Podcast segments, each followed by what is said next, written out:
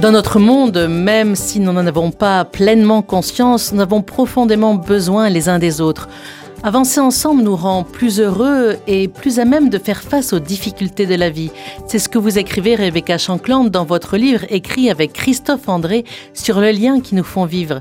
Mais nous savons tous que les relations humaines sont complexes. Alors comment trouver le juste équilibre dans la relation? Nous ne pouvons pas ignorer le nombre de séparations des couples, que ce nombre n'a cessé d'augmenter pour euh, souvent incompatibilité relationnelle. Alors qu'en pensez-vous? Oui, effectivement, il y a de plus en plus euh, de séparations, mais aussi parce qu'on est peut-être euh, de plus en plus exigeant. On attend finalement peut-être trop d'une seule et même relation, c'est-à-dire que plutôt que de diversifier les attentes par rapport à différents réseaux relationnels, que ce soit euh, les amis, le loisir, les associations autres. donc, nous, on attend tout d'une même relation et donc on est nécessairement déçu aussi parce que peut-être on, s'attend à ce que l'autre soit d'accord sur tous les points et donc on, se bat finalement et on rentre dans beaucoup de tensions pour arriver à se mettre d'accord alors qu'il y a un certain nombre de points sur lesquels on ne pourra jamais être d'accord puisqu'on a une éducation différente, on a peut-être des valeurs aussi différentes sur des, des visions différentes de certains aspects et tant mieux puisque c'est ça la richesse des relations humaines mais euh, ça peut expliquer en tout cas pourquoi il y a autant de séparations aujourd'hui. Vous écrivez que selon une étude, les deux tiers des conflits sont insoluble au sein du couple. Mais ça fait froid dans de l'eau, ce chiffre. Oui, mais alors euh, justement, donc c'est un chiffre qui a été euh, donné par un chercheur qui s'appelle John Gottman, qui travaille depuis 30 ans hein, sur la question des couples et sur euh, les couples qui perdurent ou au contraire les couples qui se séparent. Et il montre qu'effectivement, deux tiers des conflits, c'est-à-dire des questions, des points de désaccord finalement, sont des choses où on ne va pas pouvoir agir dessus. imaginons si c'est sur la vision de la scolarité, par exemple, exemple, le papa aura peut-être euh, envie que la scolarité soit euh, plus libre et plus orientée vers les projets euh, personnalisés, alors que la maman pense que les fondamentaux, c'est ce qu'il y a de plus important. Donc la vision, elle, ne va pas forcément changer au contact de l'autre et on peut avoir des visions complémentaires si on est d'accord que c'est une richesse et pas un problème. Et donc là où ça génère des tensions dans le couple, c'est lorsqu'on on en fait un problème et chacun se rigidifie sur ses positions, plutôt que de se dire que finalement c'est deux visions complémentaires et que l'enfant va bénéficier de cette vision complémentaire. Donc euh, le message clé n'est pas de se dire bah finalement les couples sont voués à l'échec, c'est plutôt d'encourager à une plus grande flexibilité dans la relation et donc de ne pas s'attarder à des points d'achoppement, mais plutôt prendre le temps et s'attarder, porter l'attention à tous les points où on est d'accord, où on se sent en cohérence et on a envie d'avancer ensemble. Oui, mais j'allais dire, c'est beaucoup plus facile à dire qu'à faire, non? Complètement. Et d'ailleurs, euh, si on avait une recette, euh, ça se saurait. Mais euh, à travers des pratiques, donc comme les pratiques de pleine conscience, donc qui sont chères à Christophe André, ou les pratiques de psychologie positive, notamment orientées vers la gratitude, ça nous aide à mieux repérer dans les, les aspects où on est en accord, on est en cohérence, et aussi à accepter les différences comme des richesses plutôt que comme un affrontement ou euh, oui, une défiance. Alors, je vais prendre un, exemple très simple.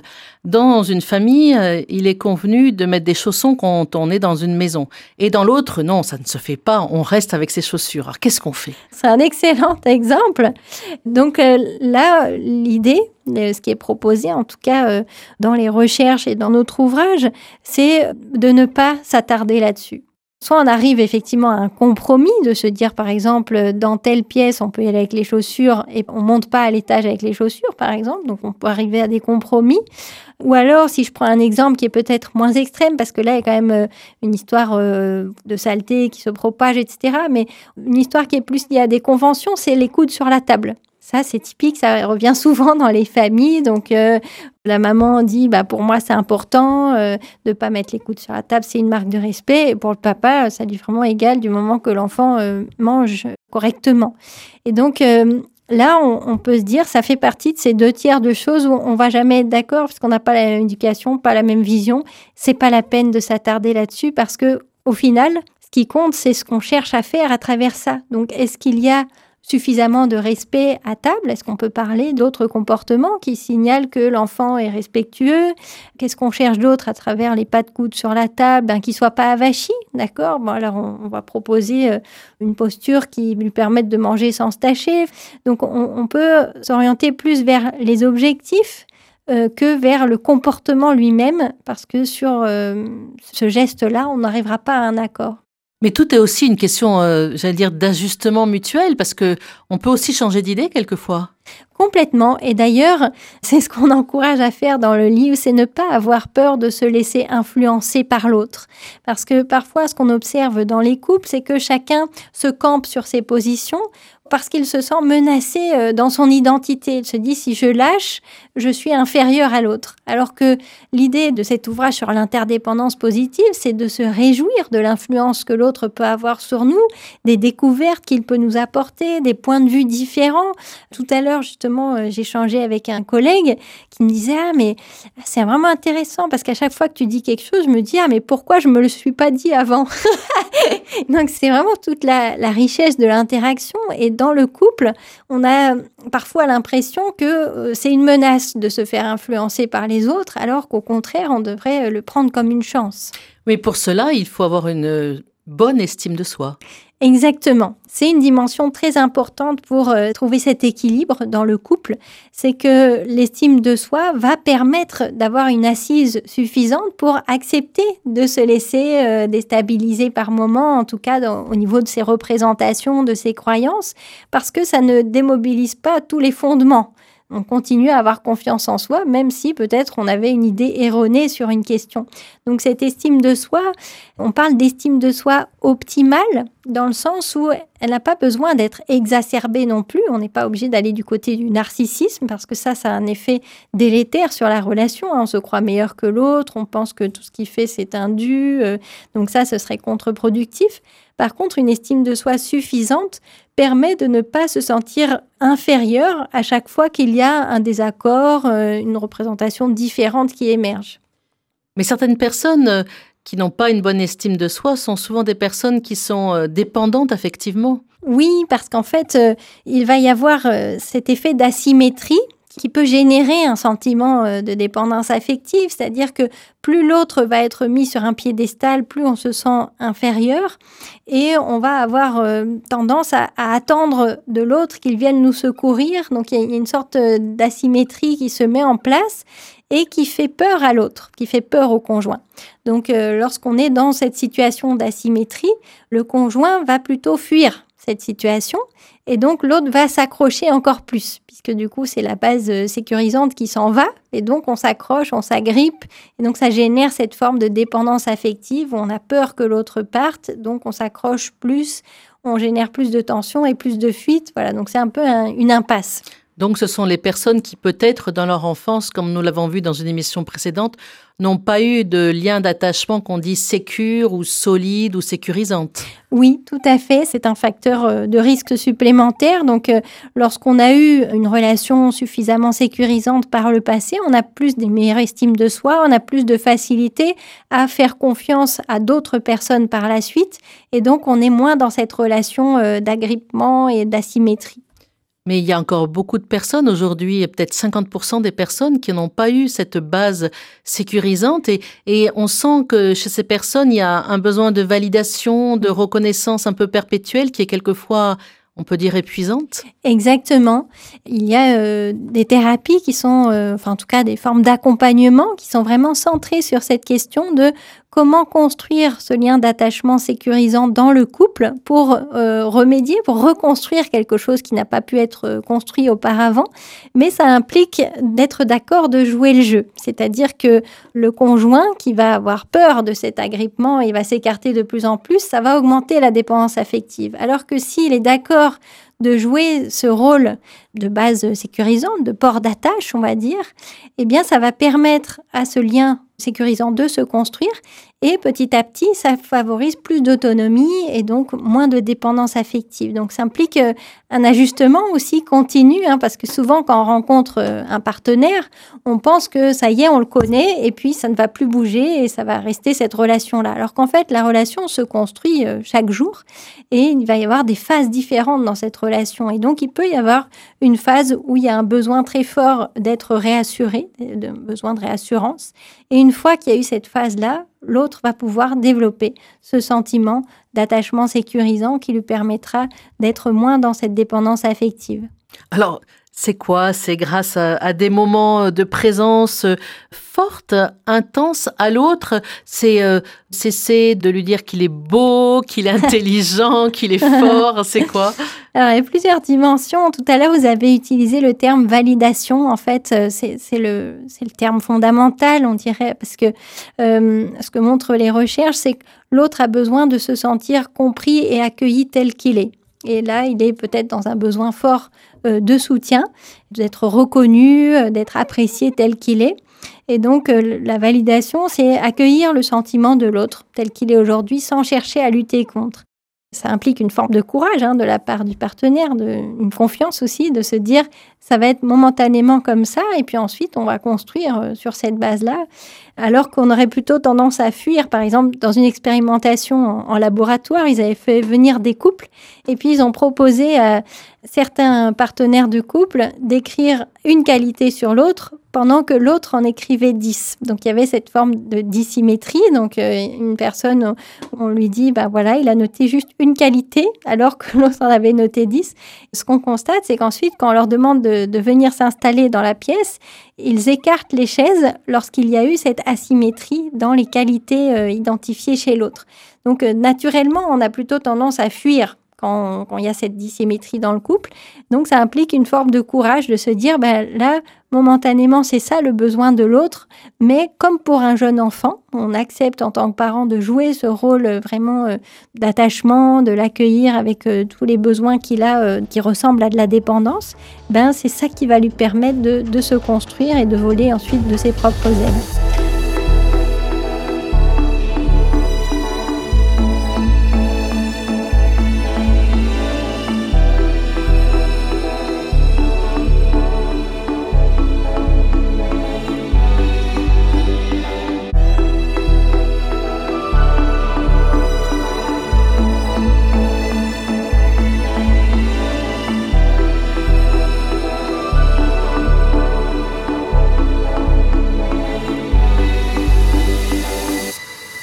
Rebecca Shankland, nous parlons donc de l'éloge de l'interdépendance. Est-ce que les compliments, c'est vraiment ce qu'il faut faire à son conjoint? C'est un peu différent les compliments de c'est magnifique, je t'adore, parce que là, on est plus du côté de l'affirmation affective, c'est-à-dire euh, la manifestation de son amour pour l'autre, et ça, c'est particulièrement utile. Hein. Par exemple, il y a une étude longitudinale qui a été menée donc sur euh, huit ans après euh, le mariage dans les couples, et ils ont observé l'affirmation affective au cours de la première année. Plus il y a d'affirmations affectives, donc de ce type-là, je t'adore, je t'aime, etc., dans la première année, plus les couples ont de chances d'être encore ensemble sept ans plus tard. Donc cette dimension est vraiment très importante, cette affirmation affective, la capacité à exprimer euh, ce que l'on ressent pour l'autre. Les compliments, c'est un peu différent. Tout à l'heure, vous disiez euh, tu es beau, etc. Plus la personne a une faible estime d'elle-même, plus elle va avoir de mal à accepter les compliments et à les croire. Donc, quand l'autre fait des compliments, on interprète ça euh, quasiment à l'envers. Donc, ça va être plutôt mal pris et euh, ça ne va pas aider à renforcer l'estime de soi et donc ça n'améliore pas forcément la relation dans le couple. Donc, on utiliserait plutôt ce qu'on appelle des compliments indirects, c'est-à-dire aider l'autre à repérer ses forces, ses ressources, ce qu'il a réussi à surmonter. Donc, euh, habituellement, nous, notre cerveau humain a tendance à orienter l'attention vers tout ce qui ne va pas, tout ce qui dysfonctionne, tout ce qu'on n'arrive pas à faire. Et donc, euh, plus on a une estime de soi euh, qui est faible, plus on fait euh, ce type de commentaires négatifs sur soi, d'autocritique. Et donc là, le partenaire peut être très utile pour nous aider à faire autrement, à regarder la situation sous un autre angle. Donc, par exemple, s'il dit, ben voilà, je suis une mauvaise mère ce matin, je me suis encore fâchée sur mon fils le partenaire va pouvoir mettre en évidence toutes les autres situations de la journée où on ne s'est pas fâché. Donc la compétence qu'on a malgré tout de réguler les émotions. Par exemple, moi je me souviens, mon mari me disait souvent, mais vraiment, euh, moi j'ai observé que tu étais très patiente, je suis impressionnée de cette patience. Et donc il me racontait les moments où il l'avait observé. Et donc ça permettait de contrebalancer la vision euh, généralisante où je me disais, bah, comme j'ai dessus, je suis vraiment euh, mauvaise mère, etc. Donc voilà, ça nous aide à rééquilibrer le regard sur la réalité et ça c'est très utile. Quel est le secret en fait des couples heureux? Alors si on avait le secret, euh, je pense qu'on serait tous euh, sauvés au niveau euh, de la relation de couple. Dans ce livre, on n'est pas tant du côté des secrets que du côté de la compréhension des processus, des mécanismes sur lesquels on peut agir pour pouvoir favoriser un terreau permet des relations constructives, mais il n'y a pas un seul secret. En tout cas, ce qu'ont montré les recherches, c'est plusieurs attitudes, plusieurs compétences qui vont être très utiles. Une première, c'est euh, la capacité d'écoute et d'empathie. Donc, euh, d'être vraiment euh, capable de porter son attention à l'autre et pas seulement quand il va mal, mais aussi quand il a des bonnes nouvelles. Par exemple, ce que montrent les travaux de John Gottman, hein, qui est spécialiste des couples. Il montre que ce qui prédit davantage les couples heureux dans la durée, c'est la manière dont on réagit à ces bonnes nouvelles. Par exemple, si euh, votre conjoint rentre euh, le soir et vous dit euh, j'ai obtenu une promotion, vous pouvez réagir en disant ah bon, mais tu vas rentrer encore plus tard le soir, ça va être terrible. Donc, vous ne partagez pas sa, joie. Une autre manière de réagir, ça peut être ah, en fait, tu m'as ramené le beurre parce que là, je dois finir le gâteau. Donc, vous ne vous intéressez pas du tout à cette bonne nouvelle. Et une manière plus constructive, ce serait de se réjouir avec lui, donc de partager dans un premier temps cette bonne nouvelle, même si elle a des implications et qu'il faudra les, étudier ensemble. Mais donc, dans un premier temps, vraiment euh, lui poser des questions. Ah bon, raconte comment ça s'est passé, alors qu'est-ce que ça veut dire pour toi? Enfin, donc s'intéresser à l'autre, y compris et surtout par rapport à des choses positives. Donc ça, c'est une, première dimension, être à l'écoute et être euh, dans cette attitude d'ouverture euh, aussi aux, bonnes nouvelles et aux choses positives de l'autre. Une deuxième dimension très importante, c'est la, question de l'acceptation. Acceptation, ça ne veut pas dire résignation, hein, mais ça veut dire ouverture et accueil. Accueil de l'autre tel qu'il est, accueil de ses points de vue, de sa façon de voir. Donc ça rejoint la, question tout à l'heure qu'on évoquait ensemble sur euh, une partie des questions euh, d'éducation, euh, etc. On, on, ne sera pas forcément d'accord avec son conjoint, on n'est pas obligé d'être d'accord, mais on peut avoir cette ouverture, cette flexibilité qui nous permet d'accueillir des points de vue différents au sein de la famille, au sein du couple. Une autre dimension très importante euh, sur laquelle on, travaille beaucoup, c'est la question de la bienveillance envers soi. Ce que montrent euh, les recherches sur euh, ce qu'on appelle l'autocompassion ou l'auto-bienveillance, il y a eu beaucoup de travaux par Christine Neff notamment, qui montrent que plus on est capable de bienveillance envers soi, plus on est bienveillant aussi envers l'autre. Donc il y a cette attitude générique finalement qu'on peut développer à la fois envers soi, envers les autres, qui va être très utile pour euh, la qualité relationnelle dans la durée. Est-ce qu'il n'y a pas aussi une question euh, d'idéalisation? Est-ce qu'on n'a pas besoin d'admirer son mm. conjoint et même quelquefois un peu de l'idéaliser? Oui, complètement. On parle des illusions positives. C'est-à-dire qu'habituellement, quand on a des illusions, on se dit que c'est n'est pas quelque chose de positif. Mais dans le couple, on considère que ça a une fonction, que c'est utile, puisque ça va permettre de continuer à orienter l'attention comme au premier jour, hein, comme dans les premiers temps de passion, orienter l'attention vers tout ce qu'on apprécie chez l'autre et qui va euh, prendre une place plus importante, on l'espère, que les dimensions qui euh, nous conviennent moins. Et le problème dans les couples qui se séparent, c'est que la partie qui nous convient moins prend toute la place et on perd toutes les illusions positives sur l'autre et on n'a plus que euh, en tête le fait qu'il ne rince pas l'éponge après avoir nettoyé la table et donc ça prend des proportions euh, importantes que normalement les illusions positives peuvent contrecarrer. Au début de cet entretien, vous nous disiez aussi combien il est important que l'autre dans le couple ne soit pas le tout est-ce qu'il y a une différence entre ce style d'amour euh, peut-être préférentiel ou obsessionnel Qu'en est-il exactement? Oui, exactement. Il y a, plusieurs euh, recherches euh, qui ont été menées pour essayer de distinguer ce qu'on appelle la passion obsessive où on va euh, vraiment où ça prend toute la place dans la vie d'une personne. Alors ce qui est normal en général au début d'une relation, il y a cette phase de, passion euh, obsessive, mais par la suite il y a un équilibre avec l'ensemble des activités du quotidien, avec les autres relations amicales, euh, familiales, etc., qui s'instaurent. Et donc, dans ce cas-là, on parle d'une passion harmonieuse, c'est-à-dire qu'il y a à la fois une importance, bien sûr, accordée à cette personne-là, mais dans un écosystème plus vaste. À partir du moment où tout est orienté uniquement vers cette personne-là. On est dans une passion obsessive où souvent on perd un équilibre de vie et c'est une situation qui est beaucoup plus à risque puisque c'est comme si on mettait un peu tous les œufs dans le même panier et donc on est beaucoup plus anxieux aussi par rapport à cette relation et qui devient une relation euh, d'exclusivité où on attend de l'autre aussi qu'il n'ait pas une vie à côté, qu'il n'investisse pas d'autres relations ou d'autres activités en dehors de cette relation. Et donc, euh, ça complique beaucoup, ça génère plus de tensions. C'est une, passion, on va dire, qui est plus à risque de se terminer. Il semblerait que dans certains lieux, peut-être en Amérique, il y ait certaines personnes qui fassent des cartographies euh, de l'état amoureux, les love maps. Oui, exactement. Alors, en fait, euh, l'idée, c'est euh, dans les couples, on a tendance à partir du principe que une fois que le couple est bien établi, ensuite, ça va couler de source.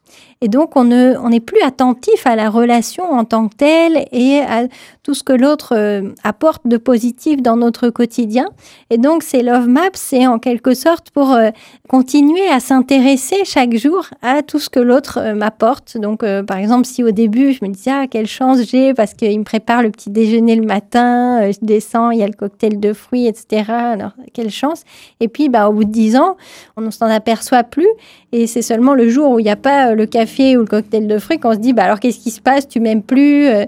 Donc les, les love maps, c'est vraiment pour garder cette trace quotidienne et orienter l'attention vers ces dimensions positives du couple. Un grand merci Rebecca Chancland. Nous nous retrouvons la fois prochaine pour parler encore de cette interdépendance que nous sommes tous des cadeaux réciproques.